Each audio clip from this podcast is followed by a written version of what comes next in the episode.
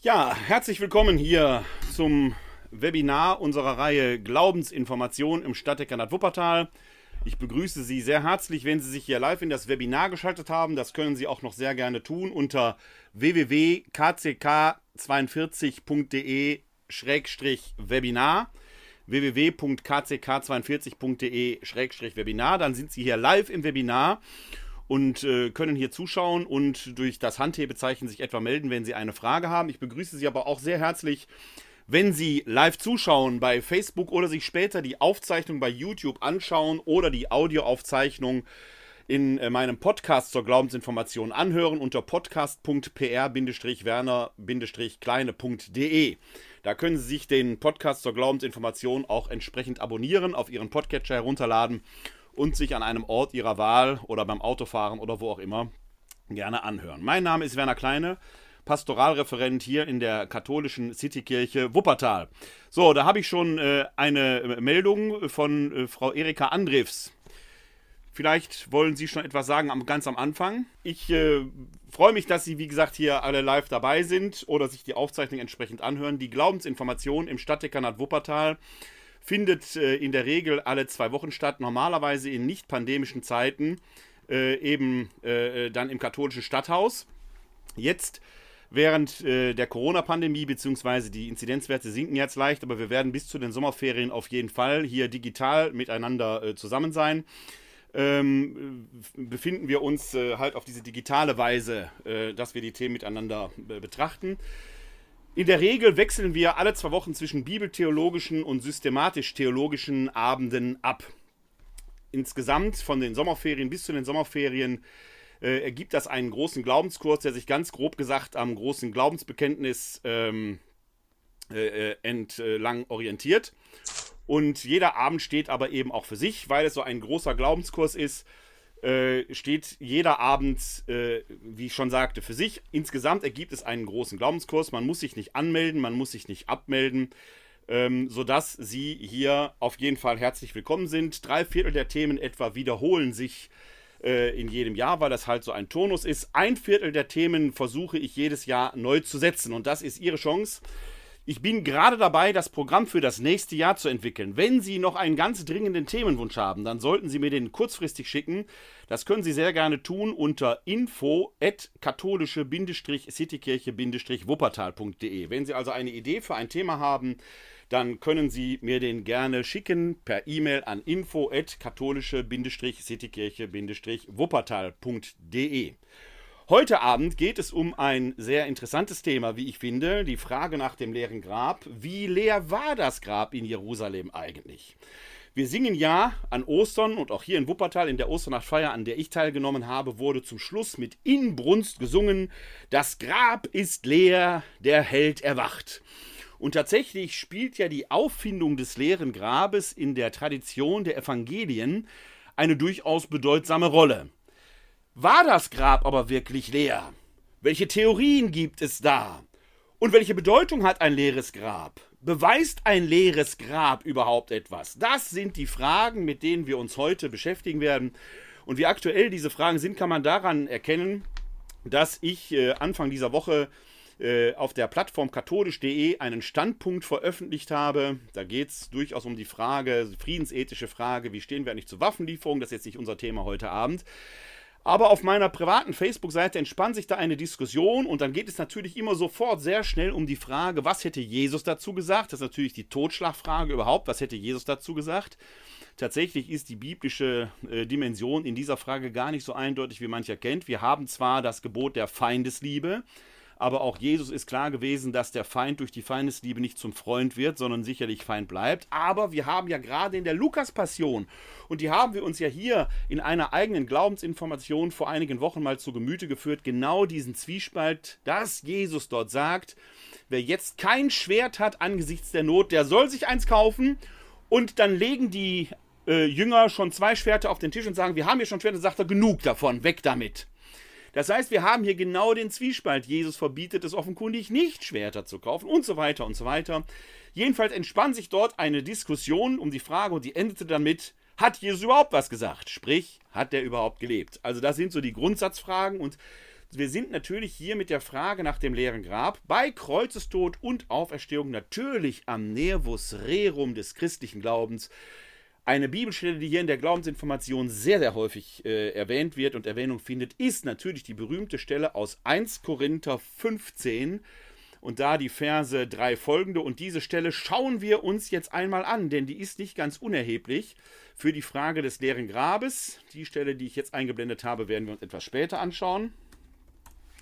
Es geht jetzt hier um die Bibelstelle in 1 Korinther 15 und da finden wir ja hier dieses frühest christliche Glaubensbekenntnis, das Paulus uns dort überliefert und von dem er dem eben sagt, denn vor allem habe ich euch überliefert, was auch ich empfangen habe. Also er weist darauf hin, das, was nun folgt, ist etwas, mit dem ich, Paulus, schon den Glauben erworben habe, mir den Glauben angeeignet habe. Also ein Textfragment, das älter ist als die Bekehrung des Paulus. Und hier kann man ungefähr sagen, dass die Kreuzigung Jesu, der Kreuzestod Jesu als historisch fassbares Ereignis sich etwa im Jahr 30 ereignet haben wird. Die Bekehrung des Paulus datieren wir auf das Jahr 33, 34. Da liegen also gerade mal drei bis vier Jahre dazwischen. Wenn Paulus hier schreibt, denn ich vor allem habe ich euch, überliefert, was auch ich empfangen habe, dann weist er gerade hier darauf hin, dass dieses Textfragment, was nun kommt, nicht aus seiner Feder stammt, sondern vor ihm schon da gewesen sein muss, also doch sehr zeitnah an dem historischen Ereignis Kreuz, des Kreuzestodes und des Heilsereignisses der Auferstehung liegen muss. Und da wird eben überliefert, Christus ist für unsere Sünden gestorben gemäß der Schrift und ist begraben worden. Er ist am dritten Tage auferweckt worden gemäß der Schrift und erschien dem Kephas dann den Zwölf. Und dann werden noch weitere Glaubensgezeugen genannt, nämlich danach erschien er mehr als 500 Brüdern zugleich. Die meisten von ihnen sind noch am Leben, einige sind entschlafen. Danach erschien er dem Jakobus an allen Aposteln zuletzt erschiene auch mir gleichsam der Missgeburt. Also über 513 Zeugen und Zeuginnen sicherlich auch, die die Auferstehung bezeugen. Was auffällt, ist später in den Versen 14 und 17, dass Paulus konstatiert, ist aber Christus nicht auferweckt worden, dann ist unser Glaube leer, leer auch unsere Verkündigung leer, leer auch euer Glaube. Und später in Vers 17, wenn aber Christus nicht auferweckt worden ist, dann ist euer Glaube nutzlos und ihr seid immer noch in euren Sünden. Paulus konstatiert also recht unumwunden, dass Kreuzestod und Auferstehung Jesu Christi die Essenz des christlichen Glaubens schlechthin sind, der Punkt, auf dem der christliche Glaube schlussendlich aufruht. Das ist die Basis des christlichen Glaubens. Auffällig aber in diesem frühchristlichen Glaubensbekenntnis, dass zwar die historisch greifbaren Fakten erwähnt werden, also für unsere Sünden gestorben, die in biblischer Sprache getroffene Umschreibung des Kreuzestodes gemäß der Schrift, und ist begraben worden. Das Grab Jesu muss also mal voll gewesen sein. Er ist bestattet worden. Und dann geht es direkt weiter. Er ist am dritten Tage auferstanden gemäß der Schrift und erschien dem Kephas dann den Zwölf. In diesem frühchristlichen Glaubensbekenntnis finden wir keinen Hinweis auf ein leeres Grab. Wir finden den Hinweis auf die Auferweckung Jesu Christi. Führt die nicht zwingend auch zum Glauben an ein leeres Grab? Ist das leere Grab nicht zwingend erforderlich für die Auferweckung Jesu Christi? So könnte man meinen. Aber ist es auch so? Wir wollen uns hier in dieser Folge der Glaubensinformation auf eine kleine Reise durch die Heilige Schrift machen. Eine Reise, mit der werden wir gleich beginnen, äh, über manche Gerüchte, die sich bis heute halten. Und wir werden schlussendlich vor die Frage geführt, ist ein leeres Grab A für den Auferstehungsglauben zwingend erforderlich? Und B, was war denn nun historisch in Jerusalem? Was ist denn die Quintessenz? Was können wir aus dem Überlieferungsbestand, den wir dort haben, schließen? Das ist das, was uns heute Abend hier erwartet. Und auf diese Reise möchte ich Sie nehmen. Ich habe äh, eingangs vergessen, das noch zu sagen. Darüber freue ich mich immer, wenn Sie live bei Facebook zuschauen. Freue ich mich, wenn Sie mir einen kurzen Gruß schicken. Einige haben das schon gemacht. Ich habe schon gesehen, dass wir Zuschauer aus Wuppertal, dem Odenwald haben. Also, wenn Sie möchten, schreiben Sie mir das dort gerne in die Kommentare rein. Das Grab ist leer, der Held erwacht. So singen wir es in einem Jubelgesang in der Osternacht. Und natürlich erscheinen um Ostern herum, wie immer, in den einschlägigen Printmedien, online oder analog gedruckt, natürlich allerhand Artikel zum Thema. In diesem Jahr war es die Zeitung Die Welt, die sich bemüßigt fühlte, der Frage nach dem leeren Grab nachzugehen. Und dort wurde eine recht steile These entwickelt, die auf den ersten Schein äh, die Erklärung aller Erklärungen gibt, damit wäre die Frage geklärt. Die Erklärung ist dort relativ leicht, denn historisch, und das trifft historisch durchaus zu, musste die Bestattung Jesu ja in aller Eile vonstatten gehen. Nach biblischem Zeugnis stirbt Jesus in der neunten Stunde, unserem Zeitgefühl nach also etwa 15 Uhr.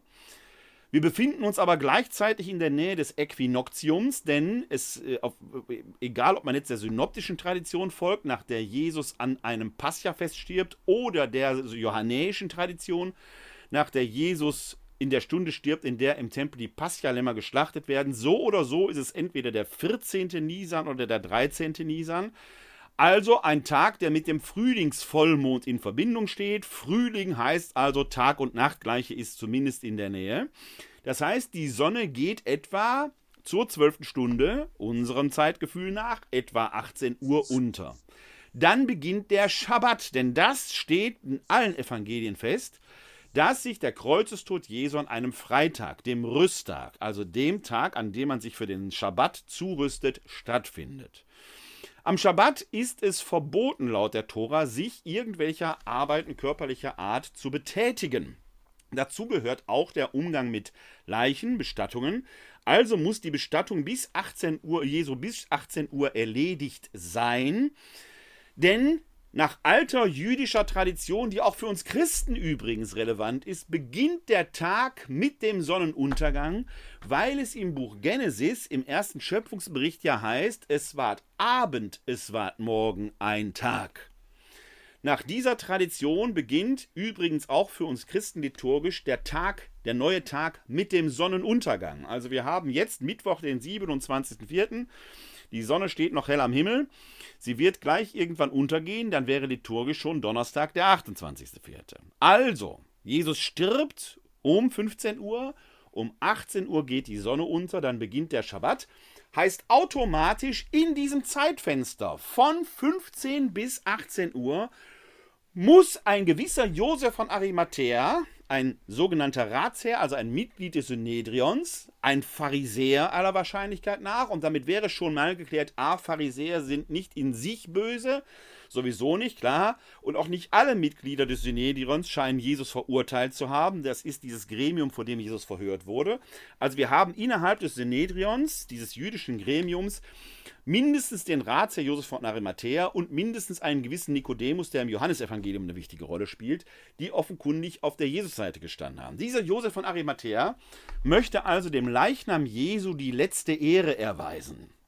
Das ist in sich schon recht außergewöhnlich, denn zur Kreuzesstrafe gehörte ursprünglich eine unehrenvolle Bestattung. Entweder wurden die gestorbenen, die gekreuzigten Delinquenten in Massengräbern bestattet, in der Regel ließen die Römer aber die Leichname am Kreuz zur Abschreckung hängen und dort verwesen. Das wird man in Judäa nicht gemacht haben, weil das doch eine Beleidigung für die Juden gewesen wäre und ähm, zu entsprechenden Aufständen geführt hätte.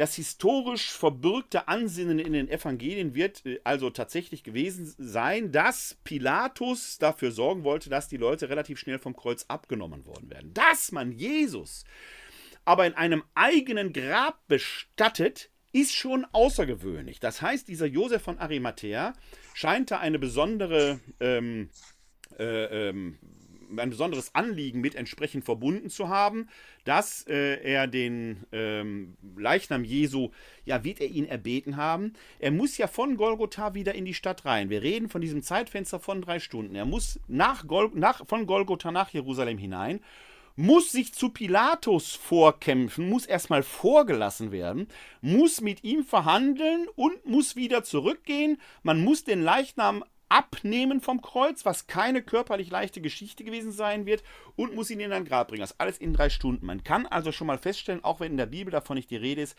ganz ohne, sagen wir mal, finanziellen Aufwand, um nicht Bestechung zu sagen, wird das nicht gegangen sein. Es kommt noch hinzu, dass die Sonne ja relativ tief steht und selbst die, Kontaktnahme mit dem Schatten eines Leichnams für den Schabbat unrein macht.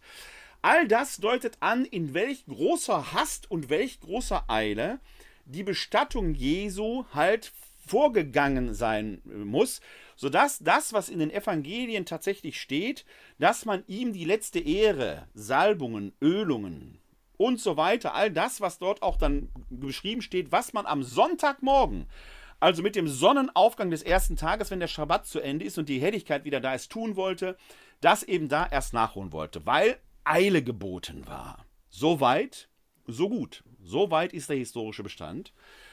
Die Zeitung Die Welt macht in einem Beitrag, der in diesem Jahr erschienen ist, und den Link lege ich Ihnen hinterher mal in die Shownotes, damit Sie sich den Artikel selber angucken können, sich selber einen Eindruck verschaffen können daraus, dass die Frauen, speziell Maria von Magdala, die aus der Ferne zuschauten, auch das ist historisch nicht außergewöhnlich, es wird so gewesen sein, denn mit einem Gekreuzigten in Kontakt zu, gestanden zu haben, als Sympathisant dazustehen, möglicherweise damit ein Kollaborateur zu sein, denn gekreuzigt wurde man in der Regel, weil man Landesverrat, Hochverrat, Landfriedensbruch oder so etwas begangen hatte, war ja nicht ungefährlich. Also, dass die aus der Distanz zuschauten, soweit kann man der Welt nachfolgen. Jetzt kommt es aber dann zu folgendem fatalen, zur folgenden fatalen Spekulation, für die es überhaupt keinen Hinweis gibt. Die Frauen hätten aus so großer Distanz geguckt, dass sie sich die richtige Grablege nicht gemerkt hätten, am Sonntagmorgen dann kommen und schlicht und ergreifend ins falsche Grab schauen. Ja, fragt man sich natürlich, wie viele Gräber werden denn da gewesen sein? In der Nähe von Golgotha, heißt es ja, war ein Garten. Das kann man historisch durch Ausgrabungen durchaus nachvollziehen. Dort, wo heute in Jerusalem die Grabeskirche steht, hat man ja Ausgrabungen vorgenommen und man findet dort tatsächlich verschiedene Grablegen. Ob die Grablege, die heute als das Grab Jesu verehrt wird, tatsächlich das Grab Jesu ist, da kann man ein Fragezeichen hintermachen. Archäologisch scheint sich das historische Grab Jesu möglicherweise zehn Meter weiter befunden zu haben, ist aber nicht so wichtig, letzten Endes. Also, da befanden sich tatsächlich mehrere Gräber, aber es werden ja keine Hunderte gewesen sein. Das wird, ist ja ein relativ überschaubarer Ort. Ist es also wahrscheinlich, dass die Frauen, ich sage es jetzt mal so, zu blöd waren, sich das richtige Grab zu mähen. Ist das überhaupt wahrscheinlich? Nein, das ist natürlich nicht wahrscheinlich. Da wird derjenige bestattet, um den sie groß trauern und die gucken nicht genau hin, in welches Grab das ist, kommen zufälligerweise hin, entdecken ein leeres Grab mit einem weggerollten Stein, das ist leer, scheinbar unberührt und gehen weg und denken, der wäre auferstanden. Ist natürlich, verzeihen Sie den Ausdruck, Bullshit. Das, also wer sowas glaubt, der denkt auch, die Altvorderen waren wirklich völlig behämmert. Man würde ja dann doch mal an den anderen Gräbern nachgucken, ob da nicht doch irgendetwas vorhanden ist. Also, liebe Autoren der Welt, netter Versuch, aber so einfach geht's nicht. Ihr bringt null Belege für diese These, reine Vermutung. Eine andere populäre Vermutung der Gegenwart, wie es zur Auferstehung und damit zum leeren Grab Jesu gekommen sein könnte, stammt von einem Historiker namens Johannes Fried, ein sehr versierter Historiker, der sich auf seine alten Tage äh, in seiner Emeritierung mit einem Buch über die äh, Frage der Auferstehung Jesu in meinen Augen um jede Reputation gebracht hat. Erich Fried, äh, Johannes Fried, nicht Erich Fried. Johannes Fried geht äh, äh, davon aus oder stellt die Frage, hat Jesus die Kreuzigung möglicherweise überlebt? Der Kreuzestod selber, und darauf haben wir in den letzten Folgen ja hingewiesen, wir haben vor anderthalb Wochen ja auch die Diskussion mit Hilmark und Steiner gehabt über die Deutung des Todes Jesu. Da beschreibe ich etwas ausführlicher den Vorgang der Kreuzigung. Der Kreuzestod selber trat ja in der Regel durch Ersticken ein, weil der Delinquent dann hing am Kreuz und dadurch die obere, die Brusthöhle eingequetscht wird und man erstickt dann relativ langsam. Das war ja die Perfidie des Kreuzestodes, dass die Delinquenten diesen Erstickungstod natürlich reflexhaft verhindern wollen, sich hochdrücken, dadurch unglaubliche Schmerzen in den Beinen haben, wieder zusammen. Der Kreuzestod konnte sich über Tage hinziehen. Um diesen Kreuzestod zu beschleunigen, wendeten die Römer eine brutale Methode an, die wird in der Bibel sogar geschildert, denn Pilatus möchte ja, damit die, äh, die Delinquenten nicht am Schabbat am Kreuz hängen, äh, dass die schnell sterben, noch möglichst an diesem Freitag. Man zerbrach den Delinquenten die Schienenbeine mit eisernen Keulen. Dadurch konnten die sich nicht mehr hochdrücken und dann trat der Tod relativ schnell ein. Das wird auch so in der Bibel geschildert, ist auch außerbiblisch durch entsprechende Dokumente belegt, dass das eine übliche Verfahrensweise war. Die Römer hatten aber auch eine im wahrsten Sinn des Wortes Heidenangst vor Toten, vor Wiedergängern und so weiter. Ein Delinquent, der schon gestorben war, dem brach man nicht die Beine, weil man äh, Angst hatte, dass das mit einem Fluch belastet sein könnte. Man kommt also zu Jesus und sieht, der scheint schon tot zu sein. Jetzt könnte es natürlich sein, dass dieser Tote schlicht und ergreifend nur ohnmächtig ist. Also brauchte man einen amtlichen Todesbeweis, der möglichst ohne körperliche Berührung vonstatten ging. Und dieser amtliche Todesbeweis ist der Lanzenstich. Ein Soldat ging halt mit einem Pilum, einer Lanze hin, das, die hat eine Klinge, die ist schon so lang und ziemlich breit, und sticht dem vermeintlich Gestorbenen oder dem Delinquenten ins Herz. Für den Fall, dass er nicht tot war, ist er jetzt tot. Für den Fall, dass er tot war, ist er eben auch tot. Das heißt, der Lanzenstich selber ist ein amtlicher Todesbeweis, der in jedem Fall den Tod des Delinquenten entweder feststellt oder herbeiführt. Johannes Fried macht daraus aber mit Verweis auf eine medizinische Technik, nämlich bei einem Bluterguss in der Pulmonalhöhle, einem sogenannten Pleura-Erguss, den man heute auch medizinisch löst, indem man dort eine Punktion mit einer Kanüle setzt.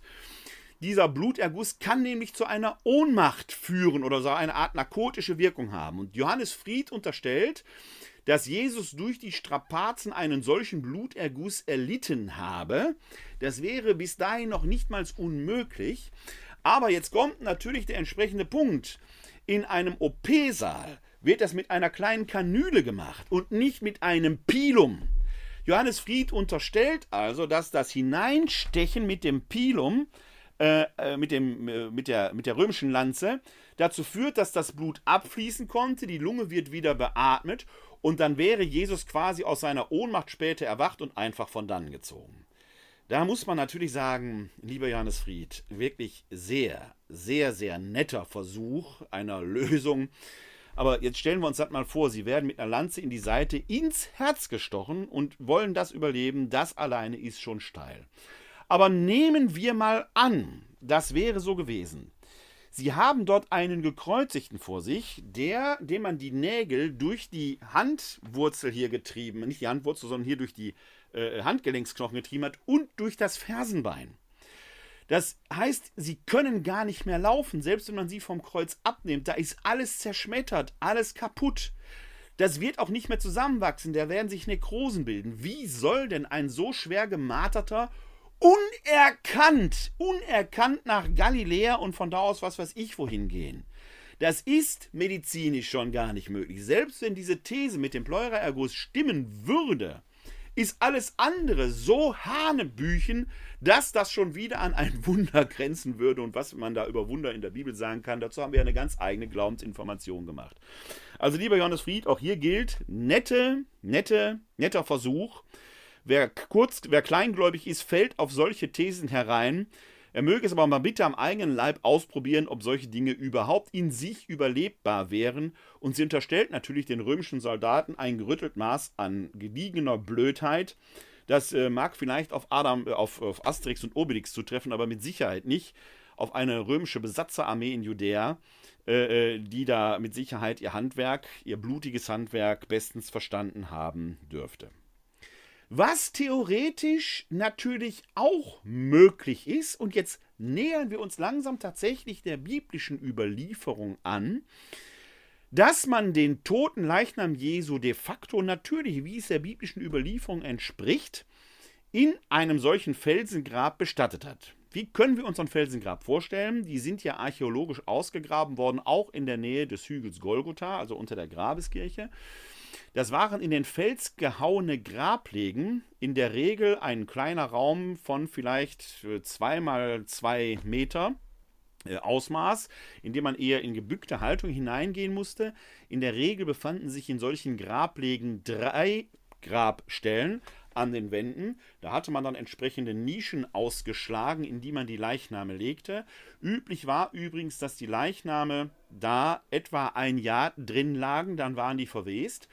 Dann öffnet man die Grablegenweder, die waren tatsächlich mit einem Rollstein verschlossen. Das war, also vor dem Grab war quasi in den Felsen wie eine Schiene äh, so eine, eine, eine Spur hineingehauen, in die man dann den Rollstein, roll, den konnte man hin und her rollen und dadurch das Grab eben verschließen äh, und eben auch entsprechend wieder öffnen. Nach einem Jahr, wenn der Leichnam verwest war, nahm man die Knochen heraus und sammelte sie in einem sogenannten Ossuarium. Das sind so kleine Kisten gewesen, die man dann mit nach Hause nehmen konnte oder auch an einer anderen Stelle eben entsprechend aufbewahren konnte.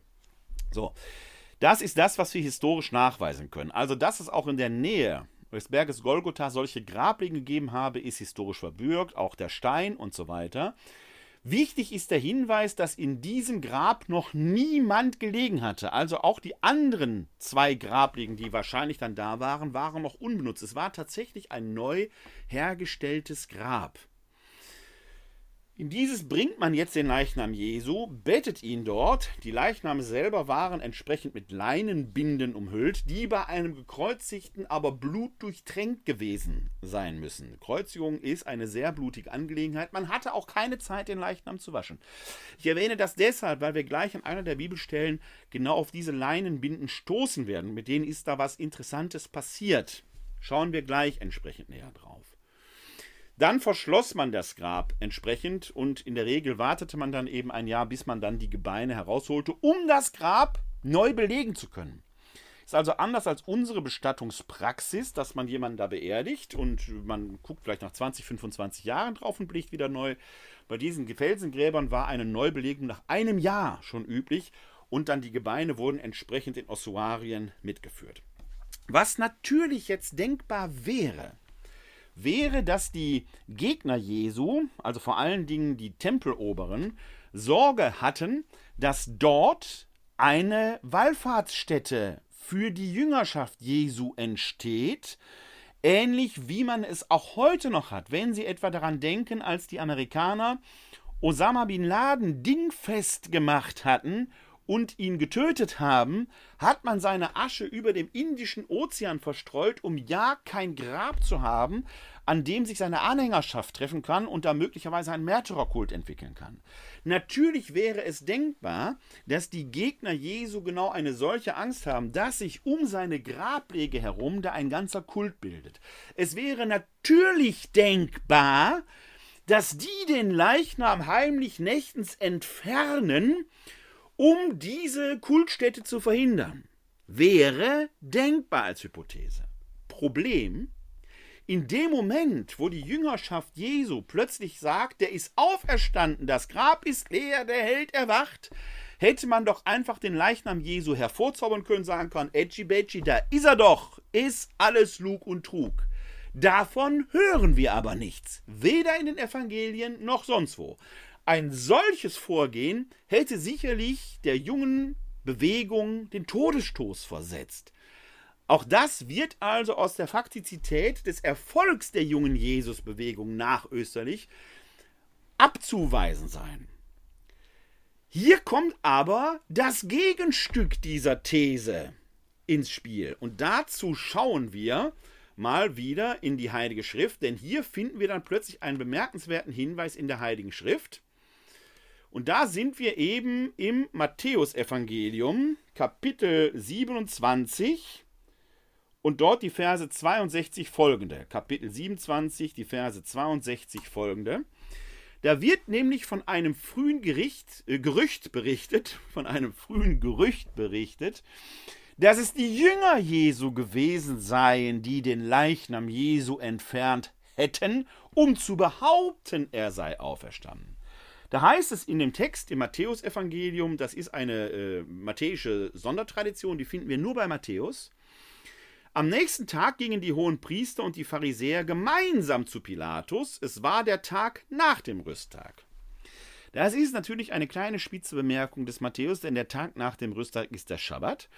Und wir haben ja vorhin schon gehört, dass man die Beerdigung, die Bestattung Jesu in aller Eile vonstatten gehen lassen musste, um den Schabbat feiern zu können, weil man sich da eben aller äh, möglicherweise kultisch unrein machenden Tätigkeiten zu enthalten hat und dazu gehörte auch der Kontakt mit Heiden. Die Pharisäer gehen also mit den Hohenpriestern zu dem Heiden Pilatus. Sie brechen die Torah. Ist also eine kleine spitzfindige Bemerkung, die hier nebenbei noch gemacht wird. Sie sagten, Herr, es fiel uns ein, dass dieser Betrüger, als er noch lebte, behauptet hat, ich werde nach drei Tagen auferstehen. Gib also den Befehl, dass das Grab bis zum dritten Tag bewacht wird. Sonst könnten seine Jünger kommen, ihn stehlen und dem Volk sagen, er ist vom Tod auferstanden. Und dieser letzte Betrug wäre noch schlimmer als alles zuvor.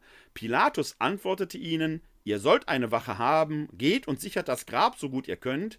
Darauf gingen sie, um das Grab zu sichern. Sie versiegelten den Eingang und ließen die Wache dort. Diese Replik im Matthäusevangelium spielt natürlich auf ein Gerücht an, das zeitgenössisch umläufig gewesen ist und das man ja theoretisch auch heute noch hören könnte. Das leere Grab sei dadurch entstanden, dass die Jünger Jesu selber, die Anhängerschaft hingegangen sei und hätten, den Leih, hätten sich des Leichnams bemächtigt, ihn entfernt, um zu behaupten, das Grab ist leer, der Held erwacht. Hier wird schon deutlich, dass das leere Grab nichts beweist. Das leere Grab beweist nichts. Ein leeres Grab beweist nur, es ist leer. Es kann leer sein, weil der, der dort liegen hat, leiblich auferstanden ist.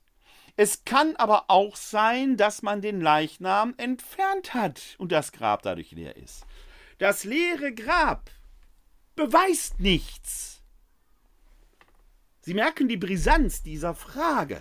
Und daher auch die Frage, war das historische Grab überhaupt leer? Kommen wir später darauf zu sprechen. War es denn nur tatsächlich leer? Es gab also offenkundig dieses Gerücht und biblisch ist es bezeugt, die Jünger Jesu hätten den Leichnam entfernt. Und hier ist natürlich interessant, dass auch hier wieder die römische Behörde, ähnlich wie beim Todesbeweis für den Lanzenstich, als amtliche Beglaubigung in Anschlag gebracht wird. Da wird nämlich eine Wache vorgestellt. Ich persönlich halte das historisch für durchaus glaubwürdig. Erstens befinden wir uns in der Nähe der Hinrichtungsstätte, da werden nur ein paar Meter zwischen gewesen sein, also Soldaten waren ohnehin in der Nähe. Und in der Tat, die Jesusbewegung hatte einige Tage zuvor durchaus für Furore gesorgt. Anhänger dieses vermeintlichen Königs von Israel, derer wollte man doch durchaus habhaft werden. Und da ist es in meinen Augen alles andere als unglaubwürdig. Vulgo, es ist sehr glaubwürdig, dass die Römer da, da durchaus eine Wache stehen hatten. Also das kann man durchaus im Bereich des historischen Möglichen verorten. Wir können also jetzt schon mal feststellen, das leere Grab, sofern es denn leer war, beweist in sich erstmal nicht nur nichts, die früheste Auferstehungstradition, die wir im ersten Korintherbrief greifen können, weiß auch nichts vom leeren Grab. Sie weiß etwas von Auferstehungszeugen. Die tragen die Beweislast und nicht das leere Grab. Das ist an solches schon mal interessant. Diese Auferstehungszeugen sind aber aus einem anderen Grund noch interessant und hier werfen wir mal einen Blick in das Johannesevangelium. Da wird nämlich die äh, Auffindung des leeren Grabes durch die späteren Auferstehungszeugen geschildert. Wir sind da im 20. Kapitel des Johannesevangeliums. Auch hier blende ich Ihnen wieder den Text ein. Und da geht es um die Verse 1 bis 10. Da heißt es: Am ersten Tag der Woche, das ist unser Sonntag, am ersten Tag der Woche kam Maria von Magdala frühmorgens, als es noch dunkel war. Sie erinnern sich, der Schabbat beginnt mit dem Sonnenuntergang am Freitagabend, also endet der Schabbat mit dem Sonnenuntergang am Sonntagabend, also in der Dunkelheit, in die aufgehende Dämmerung hinein, kann man also entsprechend wieder arbeitend tätig werden. Als es noch dunkel war, ging also die Maria von Magdala frühmorgens zum Grab und sah, dass der Stein vom Grab weggenommen war. Da lief sie schnell zu Simon Petrus und dem anderen Jünger, den Jesus liebte, und sagte zu ihnen, Sie haben den Herrn aus dem Grab weggenommen und wir wissen nicht, wohin sie ihn gelegt haben. Sie erinnern sich an das erste Gerücht, das ich vorhin erzählt habe. Das zweite war ja, die Jünger haben ihn entfernt. Hier haben sie den biblischen Beleg dafür, dass auch das erste Thema, also die hohen Priester, der Synedrion, die Römer, wer auch immer, hat den Leichnam weggenommen, um keine Kultstätte entstehen zu lassen. Hier haben sie einen biblischen Blick, dass das im Bereich des Möglichen war. Die Maria von Magdala, die später im Johannesevangelium zur ersten Auferstehungszeugin werden soll, glaubt aufgrund des leeren Grabes nichts, denn das leere Grab beweist ja nicht, dass der auferstanden ist. Da gingen Petrus und andere Jünger hinaus und kamen zum Grab. Sie liefen beide, und der andere Jünger, sie liefen beide zusammen, aber weil der andere Jünger schneller war als Petrus, kam er als erster ans Grab. Er beugte sich vor und sah die Leinenbinden liegen, ging jedoch nicht hinein. Kleine Zäsur.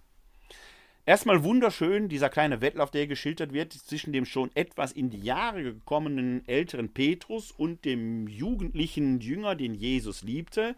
Die Tradition verbindet mit ihm den Jünger Johannes. Der ist natürlich schneller da, lässt aber ehrfürchtig und respektvoll dem Älteren den Vortritt. Aber die Neugier siegt, er schaut hinein.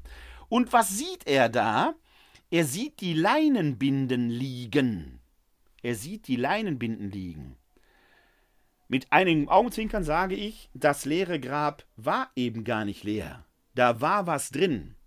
Zuerst war das leere Grab natürlich mal so richtig voll, weil der Leichnam Jesu ja da bestattet worden ist. Aber auch jetzt ist das leere Grab nicht leer, da liegen noch die Leinenbinden drin. Hören wir zu, was mit den Leinenbinden passiert ist.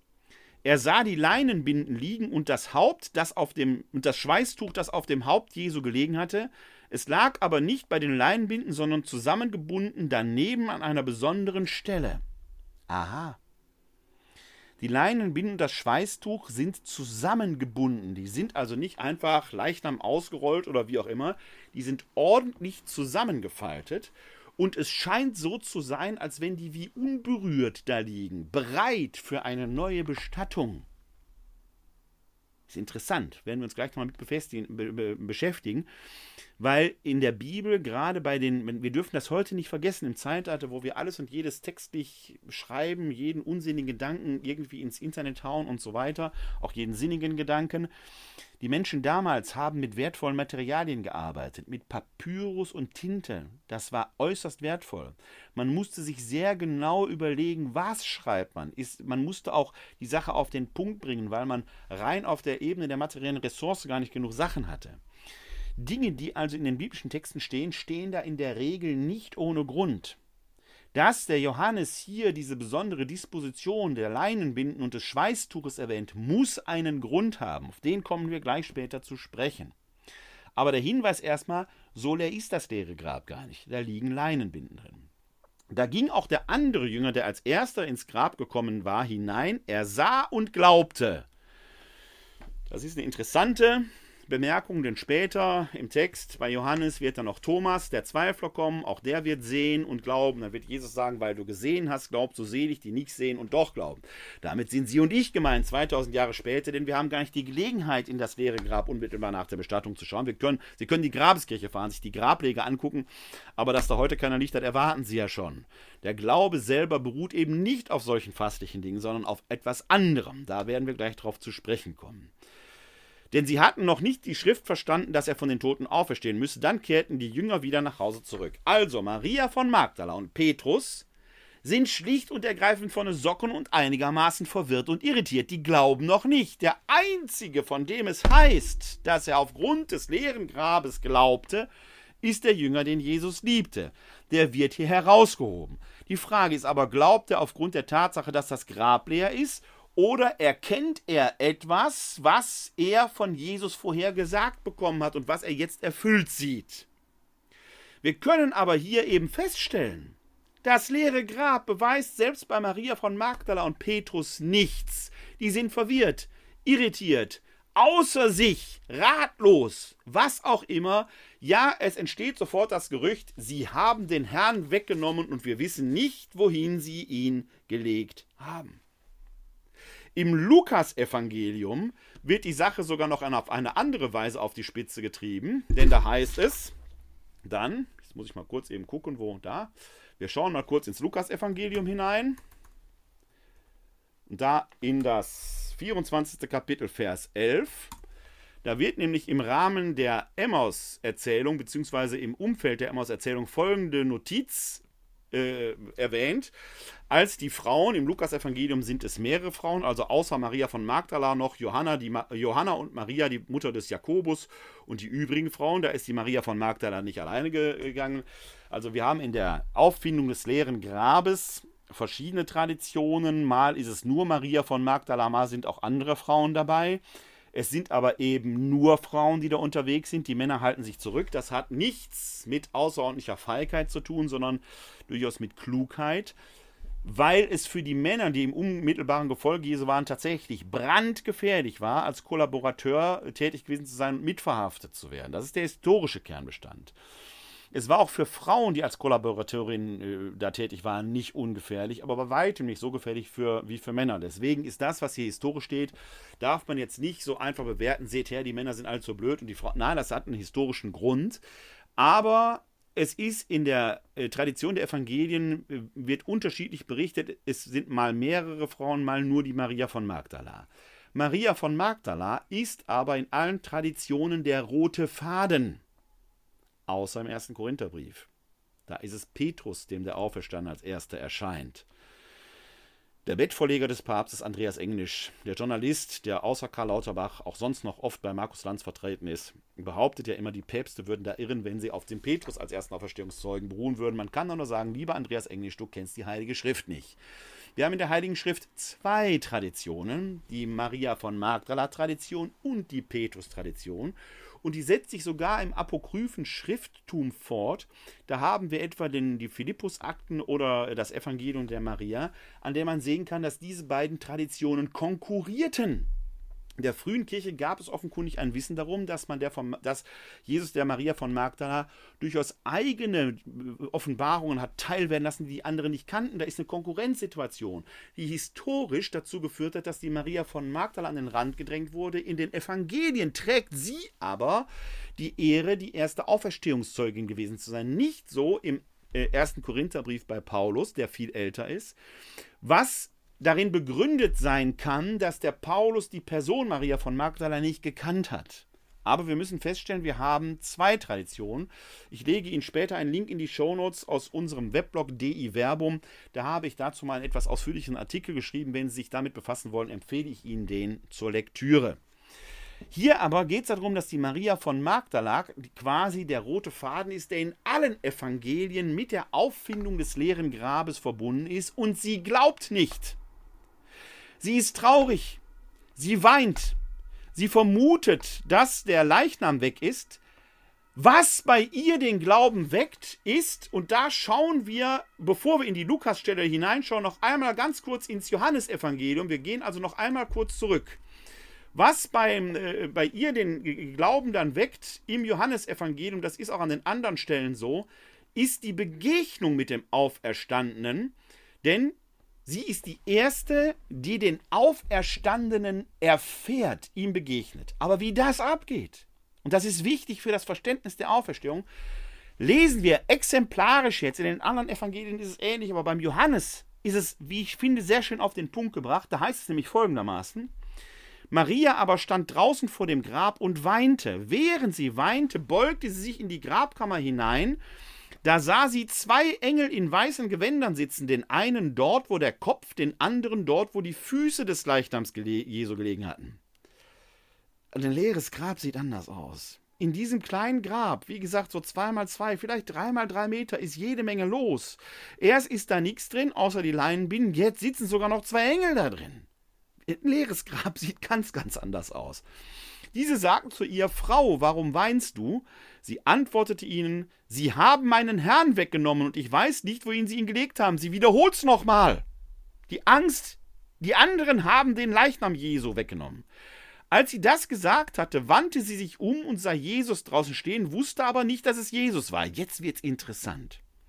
Sie, die zu den vertrautesten Personen gehörte, die sich im Umfeld Jesu bewegten, erkennt Jesus nicht. Also, man kann sich das vorstellen, sie guckt in das Grab hinein, beugt sich jetzt hinaus und ist vielleicht, weil natürlich die Sonne jetzt aufgeht, vielleicht auch vom Licht geblendet, sieht da irgendwie eine Gestalt stehen und erkennt diese Gestalt aber nicht. Ja, also sie erkennt Jesus nicht. Wir Leser, wir sind schon so schlau, wir bekommen gesagt, das ist Jesus. Jesus sagte zu ihr, Frau, warum weinst du? Wen suchst du?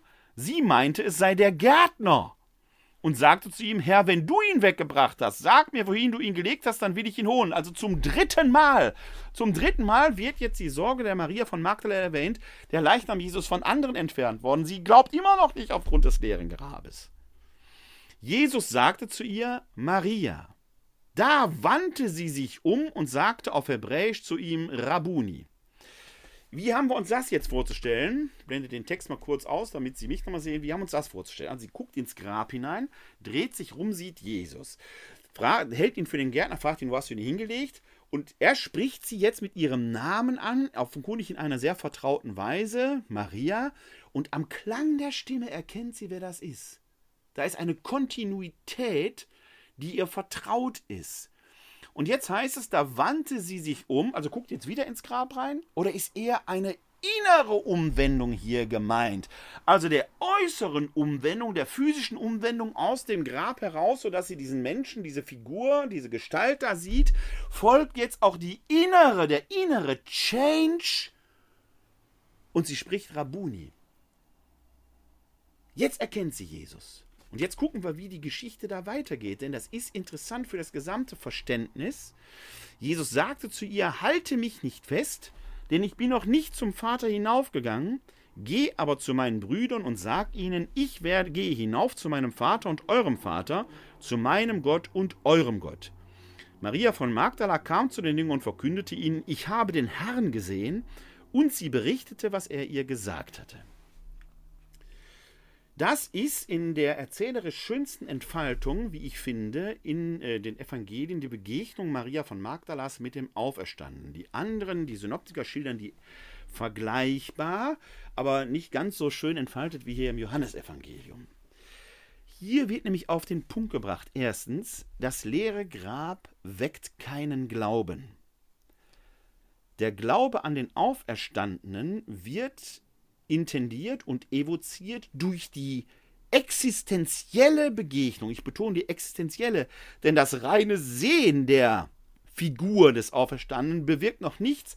Erst das Beziehungsgeschehen durch den Aussprechen des Namens bewirkt es. Damit scheint aber auch verbunden zu sein, dass der Auferstandene von einer anderen Erscheinungsweise war als der irdische Jesus. Sonst hätte die Maria von Magdala den doch erkennen müssen. Es gibt also offenkundig zwischen irdischem, irdischer Existenz und himmlischer Existenzweise ein großes Moment der Diskontinuität, was sich ja allein logisch schon daraus erklärt, dass wir hier auf der Erde eine raumzeitliche Existenz haben und für die sind unsere irdischen Leiber auch gemacht, während die Auferstehung uns ja aus dieser irdisch raumzeitlich gebundenen Existenz in eine ewige Existenz, in der Raum und Zeit nicht mehr in der unbekannten Weise existieren, unsere Leiber also da gar nicht für gemacht sind, wir dort aber eine neue Leiblichkeit brauchen. Wir haben uns im November letzten Jahres ja schon intensiv mit dieser Frage der Auferstehung beschäftigt. Wir haben da schon gehört, dass sich die Auferstehung wahrscheinlich im Moment des Todes Jesu eignet. Deshalb spricht Jesus dem, auf, dem mit ihm gekreuzigten Schächer ja zu heute noch wirst du mit mir im Paradies sein. Bei Paulus etwa hören wir, dass im Moment des Todes eine Überkleidung stattfindet mit einem neuen Leib. Eine Überkleidung. Wir haben also ein massives Moment der Diskontinuität zwischen diesseitiger und jenseitiger Existenzweise. Deswegen erkennen die den nicht. Gleichzeitig ist offenkundig unsere gesamte Persönlichkeit, die Essenz unseres Seins, auch in der jenseitigen Existenzweise aufgehoben. Also eine maximale Kontinuität. Deswegen erkennt sie ihn an der Stimme. Die Emmaus-Jünger, die ja auch in seiner Gefolgschaft waren, erkennen den Auferstandenen auch nicht, erkennen ihn aber am Brotbrechen. Thomas wird ihn an den Wundmalen erkennen und so weiter und so weiter. Der Auferstehungsleib ist also von einer ganz anderen Qualität als der irdische Leib, maximale Diskontinuität. Gleichzeitig ist die ganze Persönlichkeit in den Auferstehungsleib hineingehoben, maximale Kontinuität bei maximaler Diskontinuität. Das ist das, was hier passiert. Was aber den Auferstehungsglauben jetzt evoziert und weckt, ist die existenzielle Begegnung, nicht das leere Grab. Die Angst wird überwunden, weil sich der Auferstandene der Maria von Magdala offenbart, den Emmaus-Jüngern zeigt, sich zu erkennen gibt, den Jüngern, es ist diese Begegnung mit dem Auferstandenen, die das ausmacht.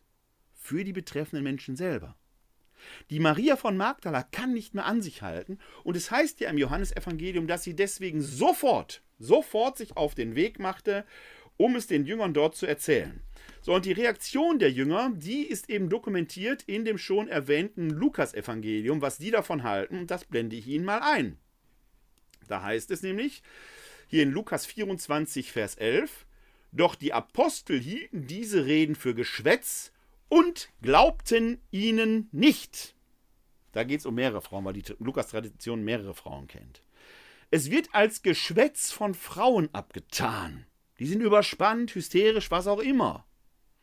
Also allein die Nachricht, die Nachricht von dem Auferstandenen und die Begeisterung, die damit verbunden ist, bewirkt zumindest beim Petrus und bei den anderen Jüngern jetzt auch noch nicht Hurra, er ist auferstanden. Der Zweifel bleibt. Der Petrus steht wohl auf, läuft zum Grab, beugt sich vor, sah aber nur die Leinenbinden, schon wieder Leinenbinden. Die sind irgendwie da geblieben, die Leinenbinden. Da ging er nach Hause voll Verwunderung über das, was geschehen war. Glaubt er jetzt? Im Lukas-Evangelium folgt dann die Emmaus-Erzählung, die habe ich vorhin kurz angedeutet. Die kennen Sie sicherlich und auch in der Emmaus-Erzählung spielt ja da dieser Aspekt eine ganz wichtige Rolle, dass äh, der äh, ähm, Auferstandene sich den Emmaus-Jüngern zeigt, äh, die ihn aber auch eben nicht sofort und unmittelbar erkennen. Erst als er das Brot bricht, erkennen sie ihn. Und am Ende der Emmaus-Erzählung, da heißt es dann, wenn wir da weiter runterscrollen, als sie nach Jerusalem zurückkehren, da kommt es dann, noch in derselben Stunde brachen sie auf, kehrten nach Jerusalem zurück und sie fanden die Elf, die mit ihnen versammelt waren. Diese sagten, der Herr ist wirklich auferstanden und ist dem Simon erschienen. Da erzählten auch sie, was sie unterwegs erlebt hatten und wie sie ihn erkannten, als, erkannt hatten, als er das Brot brach. Also der Simon, der Petrus, kommt auch zum Glauben, aber nicht aufgrund des Zeugnisses der Frauen, sondern weil er selbst dem Auferstanden begegnet ist. Es ist die existenzielle Begegnung mit dem Auferstandenen, die den Glauben an die Auferstehung weckt. Nicht das leere Grab. Das leere Grab beweist nichts. Diesem Gedanken folgen wir gleich. Ich möchte aber noch einen Moment beim leeren Grab, das eben gar nicht leer war, verweilen in einem kleinen Exkurs. Denn da sitzen ja himmlische Boten drin, und die Leinentücher.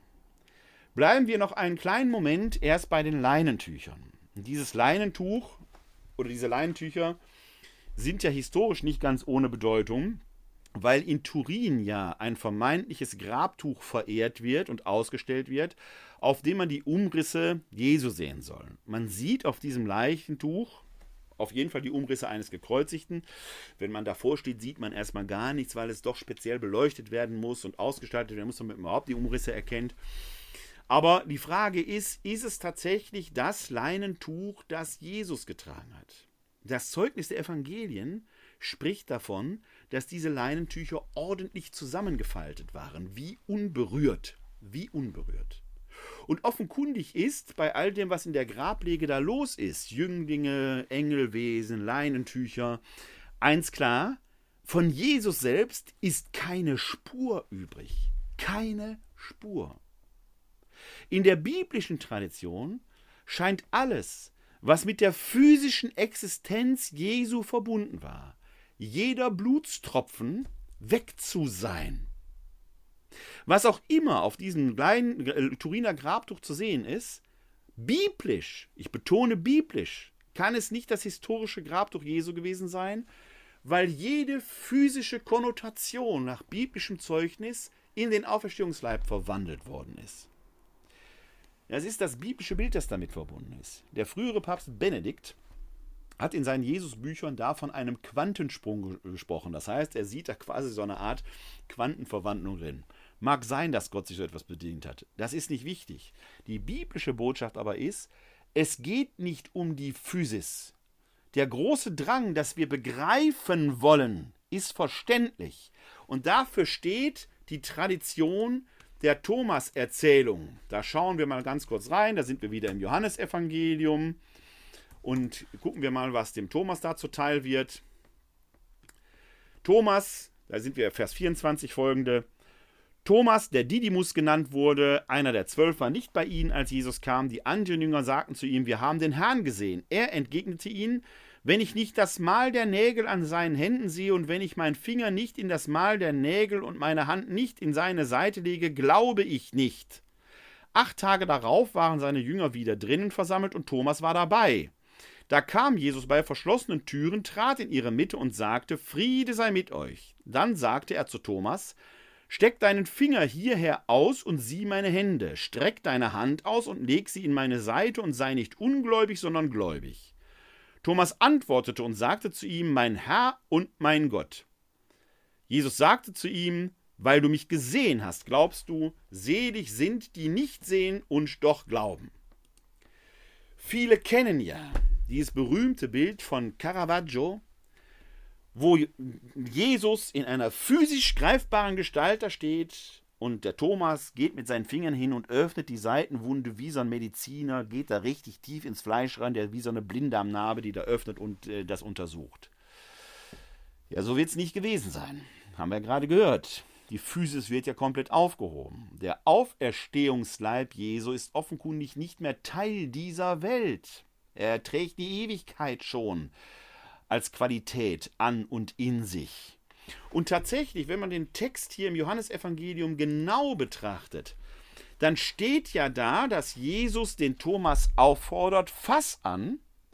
Und zum Schluss heißt es aber, weil du mich gesehen hast, glaubst du. Nicht, weil du mich angefasst hast.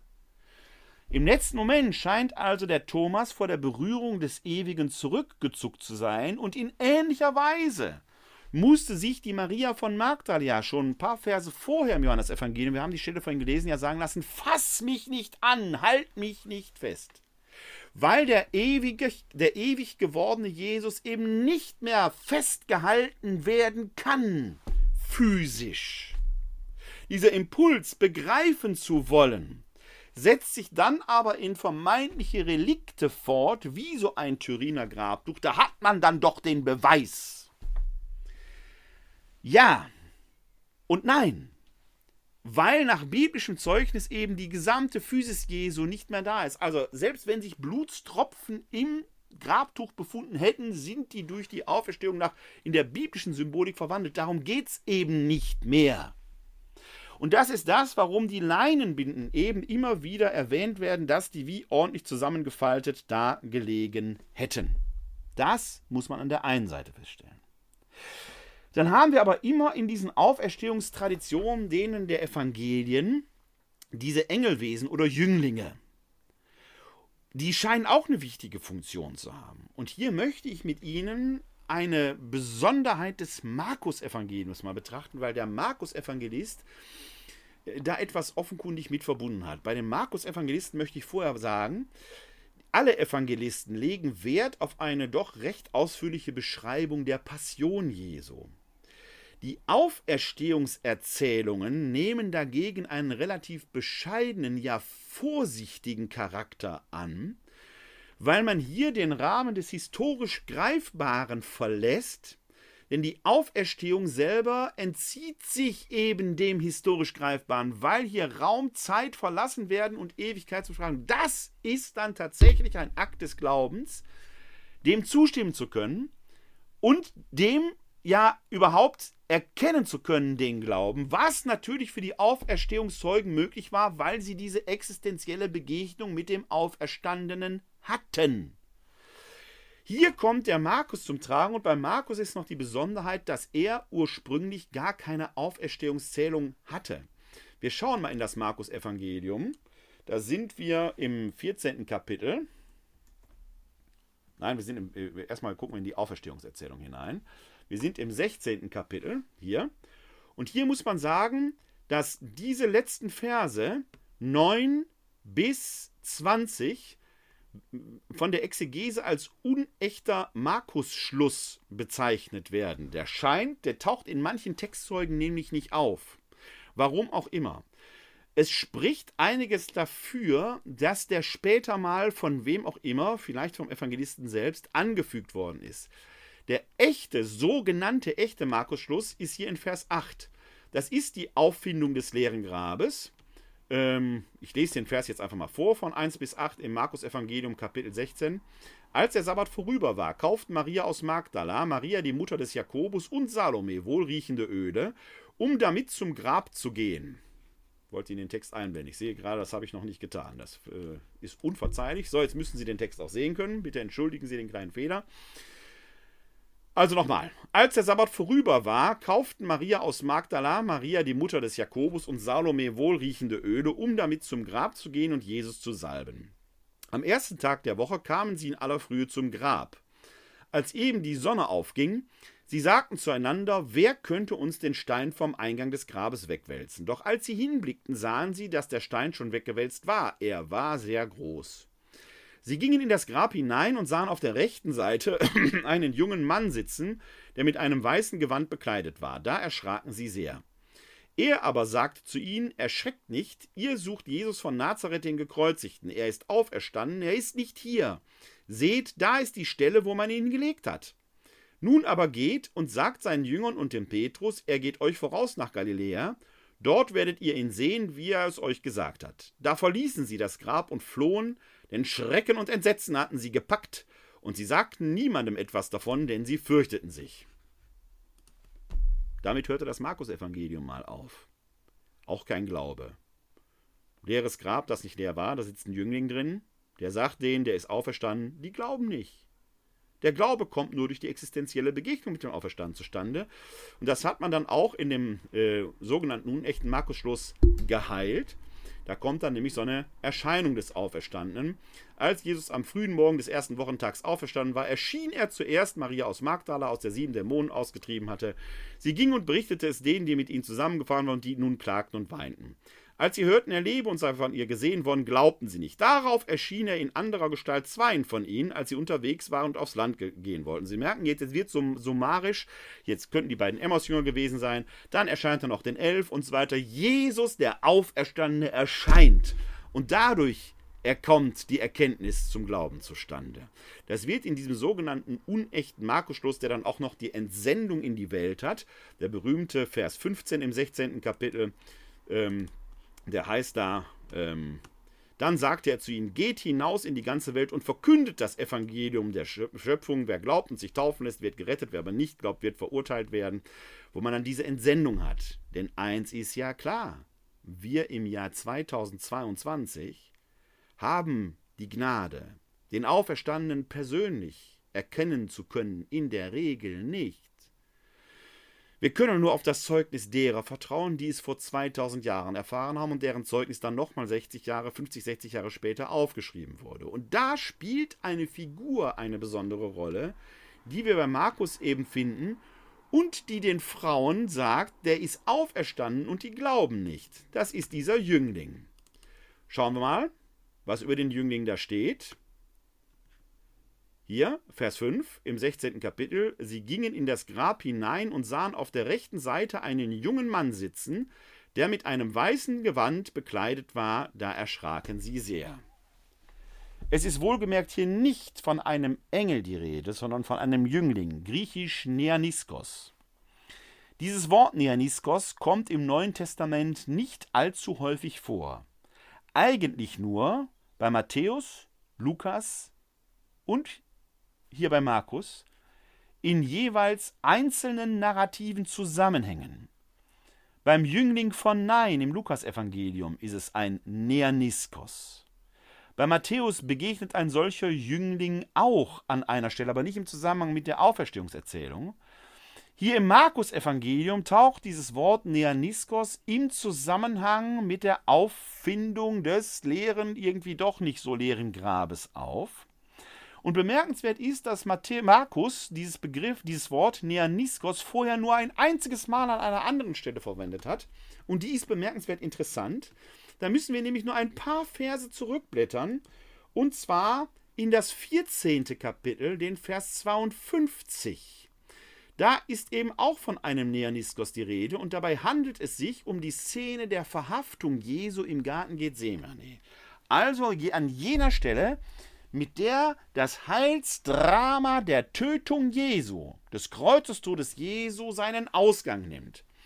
Da heißt es nämlich, dass im Garten Gethsemane sich Folgendes zuträgt. Ich kürze die Stelle jetzt ab. Jesus sagte zu ihnen, wie gegen einen Räuber seid ihr mit Schwertern und Knüppeln ausgezogen, um mich festzunehmen. Tag für Tag war ich bei euch im Tempel und lehrte, und ihr habt mich nicht verhaftet, aber so mussten die Schriften erfüllt werden. Da verließen ihn alle und flohen. Und jetzt kommt's. Ein junger Mann aber, der nur mit einem leinenen Tuch bekleidet war, wollte ihm nachfolgen. Da packten sie ihn, er aber lief das Tuch, ließ das Tuch fallen und lief nackt davon. Hier taucht auch in Vers 51 am Anfang dieser Begriff Neaniskos auf. Auch der hier ist mit einem leinenen Tuch bekleidet, rennt aber nackt davon, weil er sein Leinentuch fallen lässt. Sehr, sehr rätselhafte Bemerkung. Was hat dieser nackte junge Mann an dieser Stelle zu suchen? Was soll das? Es macht Sinn, wenn man jetzt tatsächlich weiterblättert und eben an das Ende blättert, denn da taucht genau dieser Neaniskos eben wieder auf, wie wir gerade gesehen haben. Jetzt aber eben tatsächlich mit einem weißen Leinentuch bekleidet. Und er ist derjenige, der Zeugnis für die Auferstehung ablegt und der sagt, hier ist er mit dem weißen Gewand bekleidet, er aber sagt zu ihnen, erschreckt nicht, ihr sucht Jesus von Nazareth, den Gekreuzigten, er ist auferstanden, er ist nicht hier. Hier, er ist auferstanden, griechisch Aneste. Das ist das kurze Glaubensbekenntnis. Die Orthodoxen bekennen es heute noch, Christus Aneste. Christus ist auferstanden, ja, er ist wahrhaft auferstanden, Halleluja. Kürzer können sie das christliche Glaubensbekenntnis fast gar nicht fassen. Er ist auferstanden, Punkt. Das weiße Gewand, das dieser Jüngling trägt, ist das Taufkleid. Als Getaufter, als Getaufte treten wir in Kreuzestod und Auferstehung hinein. Früher ging man nackt in das Taufbecken hinein. Der Markus schildert seine Passionsgeschichte als Taufkatechese. Und der Jüngling, der am Anfang in der Nachfolge steht, der nackt erst quasi den Tod und die Auferstehung Jesu existenziell am eigenen Leib durch die Taufe, das eingetaucht werden in das Wasser, nicht ein bisschen Wasser vom Kopf, wie wir heute machen, sondern ganz untergetaucht werden, sodass das Wasser wie zum Grab wird und aus der Taufe gehoben werden, das nachvollzieht und danach wird er selbst zum Glaubenszeugen, der das verkündet. Wir heutigen sind auf dieses Zeugnis angewiesen, das schriftlich dokumentiert ist, und wir sollen selber, und dafür steht dieser Jüngling, zu Glaubenszeugen werden. Ob der Glaube an den Auferstandenen auch heute noch trägt, in einer Zeit, wo man den Auferstandenen ja selber gar nicht mehr existenziell begegnen kann, denn er ist ja aufgefahren in den Himmel, hängt am existenziell vertretenen Glaubenszeugnis derer ab, die heute in der Nachfolge Christi stehen. Und dass da, erlauben Sie mir diesen Hinweis, viele unserer Bischöfe und Priester in der Gegenwart nicht die besten Glaubenzeugen sind, brauche ich, glaube ich, im Jahr 2022 bei den ganzen Skandalen, die die Kirche an der Backe hat, nicht erwähnen. Wir sind aber diejenigen, wie dieser Jüngling, die durch Taufe und Firmung genau da hineingetauft sind. Sie und ich, wir sollen eben auch dafür einstehen mit unserer Existenz. Der Auferstandene erscheint durch uns quasi wieder in der Welt und ob wir das mit Herzblut vertreten, das ist die Aufgabe, für die dieser Jüngling da steht. Das leere Grab ist also nichts anderes als eine Lehrerzählung. Wer nur auf den Augenschein schaut, mag glauben, das Grab ist und der Held erwacht, er mag es singen, das ist nicht verkehrt, das zu singen, aber er muss damit rechnen, dass er Gerüchten, Vermutungen, Spekulationen, Anderserklärungen begegnet, die ihm das leere Grab madig machen können. Und dass selbst in biblischen Zeiten das schon der Fall ist, erkennen wir ja an der Sorge der Maria von Magdala, dass andere den Leib weggenommen haben, beziehungsweise dem umgekehrten Gerücht, dass die Gegner Jesu die Sorge haben, man könne den Leib Jesu aus der Jüngerschaft heraus entfernen, um zu behaupten, er sei auferstanden. Ein leeres Grab ist nur leer. Und das leere Grab hier ist gar nicht so, das sieht wie aufgeräumt aus. Alles, was mit dem irdischen Jesus verbunden war, ist aufgehoben und verwandelt, irgendwie verschwunden. Nichts ist übrig. Vermeintlich heilige Tropfen vom Blute des Kreuzes sind aus biblischer Sicht Scharlatanerie. Sie mögen dran glauben, ich will Ihnen diesen Glauben nicht nehmen. Biblisch ist es nicht möglich. Aufgrund des biblischen Zeugnisses. Da ist es die existenzielle Begegnung, die Herausforderung, die den Glauben weckt und die die Jünger ja antreibt, sich schließlich selbst auf den Weg zu machen. Es ist also in der Auferstehung selber erstmal von einer Verwandlung in einen Auferstehungsleib auszugehen. So wie auch bei uns unsere Leiber ja hier auf der Erde bleiben, in irgendwelchen Gräbern verrotten oder verbrannt werden, trotzdem unsere Existenz nach unserem Glauben in den Himmel hinein aufgehoben wird, wo wir einen neuen, wie Paulus es sagt, nicht von Händen, Menschenhand gemachten himmlischen Leib erhalten werden. Es wird also eine ganz andere Tradition sein. Eine Verwandlung von der Paulus immer wieder spricht. Stellt sich nun also die Frage, wenn das leere Grab nichts beweist, ist es dann notwendig, dass es ein leeres Grab gegeben hat? Als Theologe sage ich Ihnen, nein. Denn unsere Gräber sind auch alle voll und trotzdem hoffen wir, dass wir von den Toten auferstehen werden. Was hier bleibt, ist ja doch vergänglich, wie Paulus es sagt, auferstehen wird das Unvergängliche. Es wäre also theologisch überhaupt kein Schade gewesen, wenn im Grab Jesu ein Leichnam gelegen hätte, sein Leichnam gelegen hätte. Trotzdem hätte er sich existenziell den Seinen offenbaren können und damit ein Glaube an die Auferstehung evozieren können. Wie gesagt, das älteste christliche Glaubensbekenntnis, 1 Korinther 15, 3 bis 5, braucht kein leeres Grab. War aber das historische Grab nun leer oder nicht? Da, glaube ich, wird man sagen müssen, ja, es wird leer gewesen sein. Warum auch immer. Und warum wird es leer gewesen sein? Weil ein volles Grab für die Gegner der Jesusbewegung ein gefundenes Fressen gewesen wäre. Man hätte dann eben genau sagen können, er ist doch da, der Leichnam. Was sie behaupten, ist Scharlatanerie. Deswegen wird das historische Grab Jesu de facto leer gewesen sein. Es beweist nichts, aber es wird leer gewesen sein. Dass das Antrieb für allerlei Gerüchte bis auf den heutigen Tag ist, bis in moderne Publikationen wie die von Johannes Fried oder die des Weltartikels hinein, habe ich erwähnt.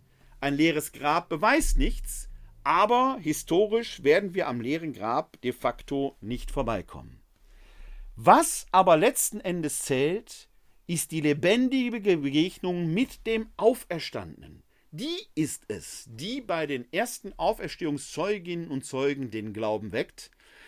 Da Jesus selbst, der Auferstandene, heute für uns nicht mehr unmittelbar greifbar ist in jeder Hinsicht, liegt es nun an uns, wie an dem Jüngling im Grabe Jesu, das alte Zeugnis heute weiterzutragen. Wir können uns auf die Zeugen berufen. Paulus beruft sich ja im ersten Korintherbrief und er macht damit die Auferstehung den zweifelnden Korinthern gegenüber glaubhaft auf sage und schreibe über 513 Zeugen. Diese Kette der Zeugenschaft ist bis auf den heutigen Tag weitergegangen. Denn der Auferstandene sagt es dann vor seiner Himmelfahrt in der Apostelgeschichte den seinen ja. Und diese Stelle gucken wir uns auch noch eben kurz an. Da haben sie nämlich genau diesen Begriff drin. Ich rufe den Text eben erst bei mir auf, dann versuche ich ihn einzublenden. Da haben wir es dann hier, Weisungen und Himmelfahrt des Auferstandenen. Ähm, bevor er in den Himmel äh, auffährt, heißt es dann hier, Ihr werdet die Kraft empfangen, wenn der Heilige Geist auf euch herabkommen wird, und ihr werdet meine Zeugen sein in Jerusalem und in ganz Judäa und Samarien und bis an die Grenzen der Erde. Das ist kurz vor der Himmelfahrt, nimmt er die Seinen zu Zeugen. Das ist ein wichtiger Unterschied. Während der Zeit, der irdischen Zeit Jesus, sind seine Jünger eben Jünger, Schüler, griechisch Mathetes.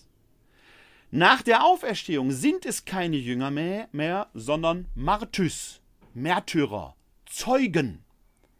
Aus Jüngern sollen Zeugen werden, die mit Leib und Seele für seine Botschaft einstehen und mit Blick auf die Tradition, auf das glaubwürdige Zeugnis derer, die den auferstandenen leibhaftig erfahren konnten, diese Botschaft heute in die Welt verkünden. Das geht aber nur, wenn wir selber mit Leib und Seele dafür eintreten, eben in der Kraft des Heiligen Geistes. Das Grab wird leer gewesen sein in Jerusalem. Es beweist nichts.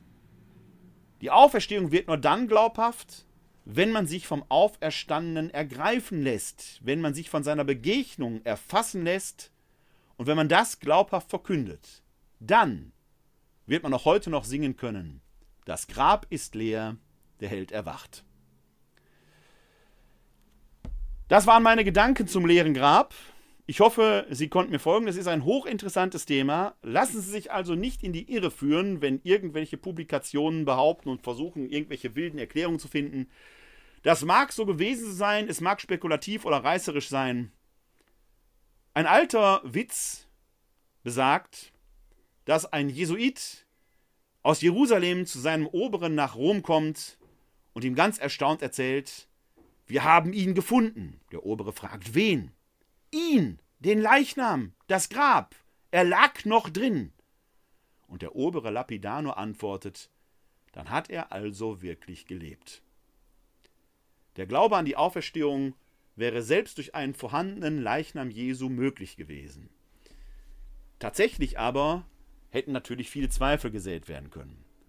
Der Glaube selber entsteht durch Begegnung mit dem Auferstandenen. In diesem Sinne wünsche ich Ihnen allen jetzt schon frohe Ostern, nachträglich noch. Aber vielleicht haben Sie hier live im Chat oder eben auch bei Facebook noch die ein oder andere Frage. Dann hätten Sie die Gelegenheit, die jetzt noch loszuwerden.